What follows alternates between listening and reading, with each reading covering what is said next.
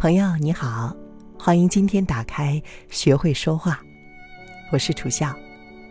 和往常一样，今天我还是想邀请你先听一段我为你选择的音乐，很熟悉吗？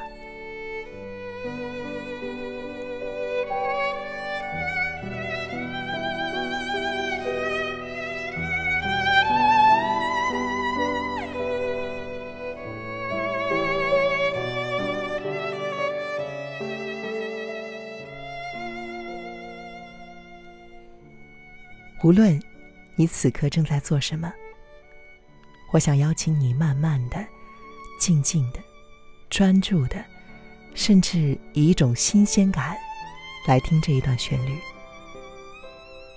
仔细听，好像你不曾熟悉它的每一个音符，然后试着让你的呼吸慢下来。随着音乐，自然的，像海浪一样，轻轻的荡漾。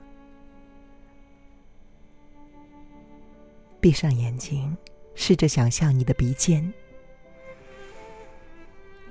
呼吸是我们和身体非常重要的连接。空气在进入你的鼻子的时候，它是冷的；但是，在你把它呼出的时候，它又是温热的，我们的身体由此得到了滋养。而当你慢慢的调整自己的呼吸，也就调整了身体和心灵的节奏。每一次我在上台之前，无论现场的灯光有多么的绚丽，周围的环境有多么的嘈杂，我都会深深的呼吸。然后，我就会在周遭的环境当中，为自己创造出一段独处的时光。带着这样的从容和沉静，我会走上舞台。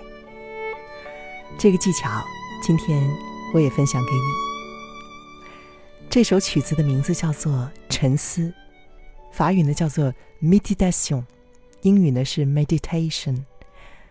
也是冥想的意思。演奏者是吕思清。我也希望你会喜欢这首音乐，哪怕你只是在家里拖地，听这首音乐都会让你情不自禁的摇摆起来。就在这首音乐中，我会为你开始这一章的讲述。你准备好了吗？吃饭的智慧。你将会听到，将会获得。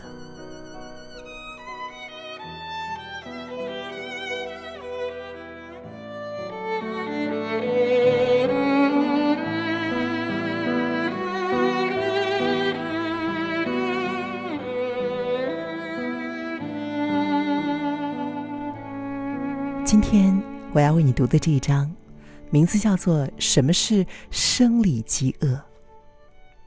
什么是生理饥饿？很多人在暴食的时候都觉得没有满足，却留意不到自己是否还在饥饿。其实，这对于我们来说，一个可能比较难的问题，对于孩子来说却是无比的简单。我相信你也和我一样有过这样的经历：一个小孩到桌子旁边吃了几口就不吃了。开始专心致志的玩他的玩具，即使是我们看来的美味佳肴就在旁边，他也似乎没有一点兴趣。我们在孩子的时候，对于饥饿和对于食物的认识，恰恰是非常正确的。饥饿感是天生的，你可以把它想象成身体用尽能量的时候所产生的重要讯息。当你的血糖下降的时候，生理饥饿感会随着上升。一开始的感觉也许是肚子轻微的空虚，或是绞痛。如果你没有补充食物能量，身体会开始燃烧所储存的能量，饥饿感会得到暂缓。然而渐渐的，饥饿的感觉会变得急迫而且强烈。除了胃绞痛，你可能还会感到头晕和暴怒、焦躁。你的身体利用这些感觉告诉你，胃肠道已经把上一餐消化完成，而且细胞需要更多的葡萄糖燃烧，转成能量。身体的每一个细胞每天都需要能量，有很多导致我们错过这些讯息的原因。也许你只是不曾真正留意它们，或者是你已经尝试太多严格的饮食方法，以至于疏远了和他们的连接。或者，你已经把注意力全部耗在生活的高压力状态下。我们来回想一下，你可能曾经有过的盲目进食的经验，就是感觉头脑闷闷的，但是在不停的、很急的吃东西，似乎是机械性的往嘴里塞东西。我不知道你是不是会有，我也曾经有过的这样的经验。你知道吗？当我们盲目的进食的时候，很难分辨生理饥饿感和其他相似的感觉。对于某些人来说，口渴可能感觉起来像饥饿。我们的身体也可能习惯了，不管是否真正需要更多能量，都会感到饥饿。早上十一点钟刚吃过点心，中午的时候肚子还是可能咕噜咕噜响。因为这是你的习惯，是你平常吃午餐的时间。这个时候，外在智慧就很有用。你知道，其实你这个时候并不饿，你也许可以把这一天的午餐延后再吃，多一些弹性。我发现有些人总是很快的吃到食物，不曾感觉到肚子初期饥饿的不适。当我问他们生理饥饿感对你来说有什么样的感觉，他们会告诉我说，他们真的不晓得。然而，他们一整天都在吃东西，持续的喂食，并且提供细胞越来越多的燃料。有一些人告诉我，他们因为害怕过度饥饿的感觉，所以只要一点点饿，就会吃下大量的食物。其他人，特别是经常进行饮食控制的人，可能已经长期的忽视了真正的饥饿感。无论你目前是哪一种饮食状态，可能还需要一些时间才能够完整的察觉到生理饥饿。但是我发现，大部分的人都可以很快的觉察。我们来说说其他的一些进食原因吧。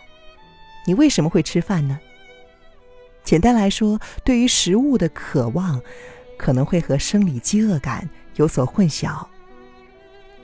它可能会有很多不同的原因引起，包含看到食物，即使刚吃饱，看到以及闻到美食，还是会让我们感到饥饿。就像是巴甫洛夫的关于狗的试验，狗经过学习，在听到铃声的时候，就会条件反射的流口水儿。即使刚刚吃完大餐，我们看到饼干、蛋糕以及很多其他零食的时候，还是会可能想吃。只要想到食物，听到某人跟你说起美食，或者是看到有关食物的画面和电视广告，就足以诱发想吃的渴望。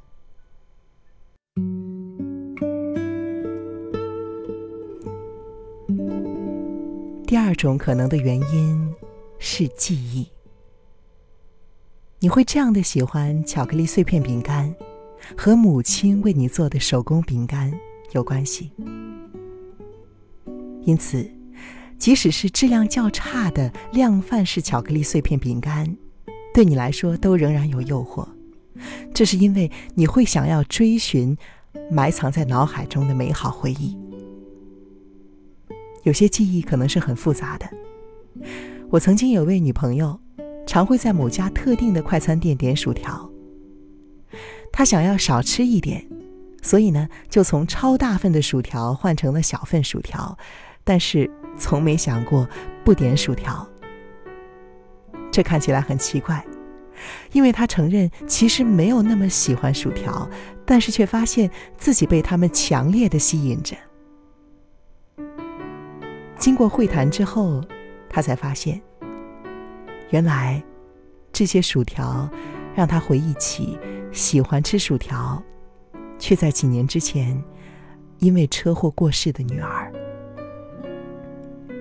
于是他选择只吃一些，其他的留着不碰，然后慢慢的放下，不必再这么频繁的点薯条了。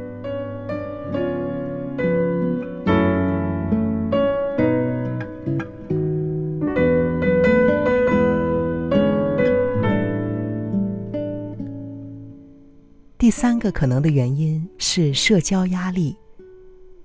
有时候我们吃东西是因为大家都这么做，你不想要显得不合群。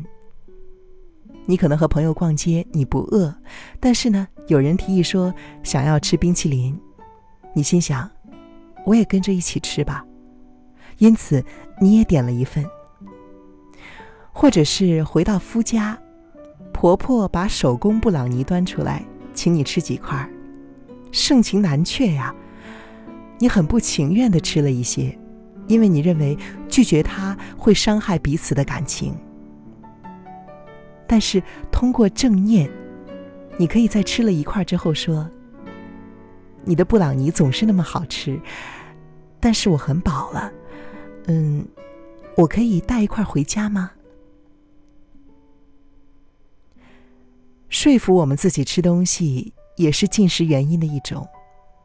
有的时候，我们可能会利用自己不自觉的想法来合理化进食，为他找到借口。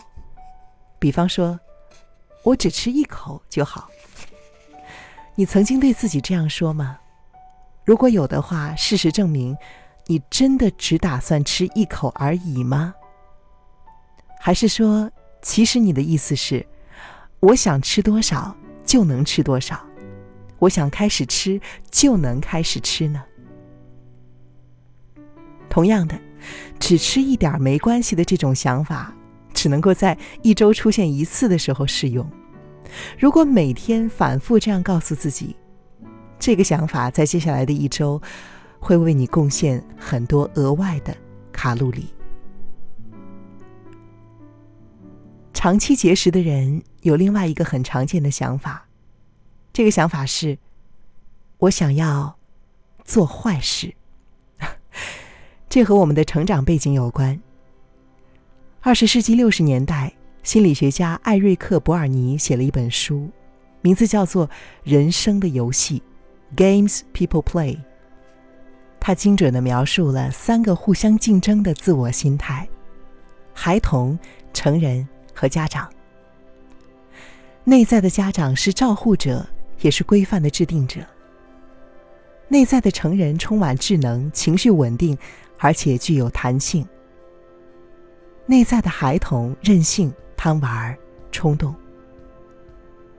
博尔尼指出，我们拥有这三个内心元素，而他们可以造成我们内心的纠结和挣扎。你的内在孩童可能想要偷吃饼干，心想着“我想做坏事”，或者是“你不能指责我”。甚至是其他人不会知道。接着，当你开始吃东西的时候，内在家长利用批判性的想法来谩骂内在孩童：“你这人是怎么回事儿？你怎么一点自制力都没有？” 是不是很熟悉呢？忽略这些想法并不是一个好的解决方式，可是和他们抗争也不对。然而。我们可以采取另外一个角度来察觉他们。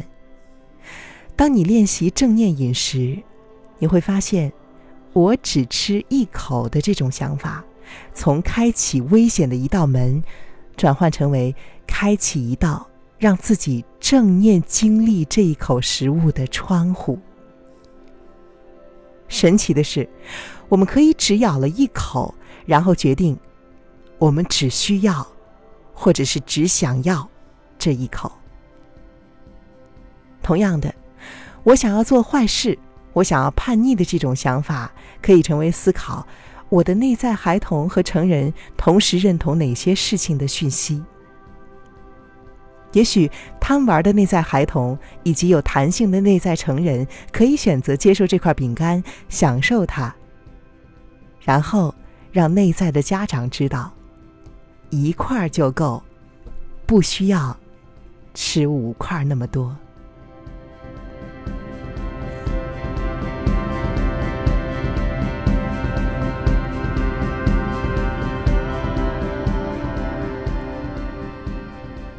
在这里，我想分享一下我的个人经历。我经常对自己说：“我想吃一口，而且我是很有理智的。一口之后呢，我就会及时打住。然而，事实证明，后果并不是这样。它可能真的是一个暴饮暴食的开始。我想吃一口呢，是为了过瘾和刺激，结果发现一口不过瘾，这怎么办呢？再吃一口吧。”第二口还是不过瘾，但是我已经吃了两口，我感到非常的内疚，我的心情开始变糟。那么就再吃一口吧。你看，已经三口了，三口啦，破功啦。妈呀，那还是继续吃吧。于是，在盲目进食中，我吃的更多，却永远不满足。下一次，如果你也出现过我这样的情况，那么你在。我想吃一口之后，不要告诉自己我想过瘾，而是告诉自己我想只吃一口，而且我要成为最会享受的人，我要用正念的方式来吃它。好了，今天我就为你读到这里。我是楚笑，别忘了给我留言。我期待着明天继续和你见面，而我相信。明天，我们都会是不一样的自己。加油，Bon courage！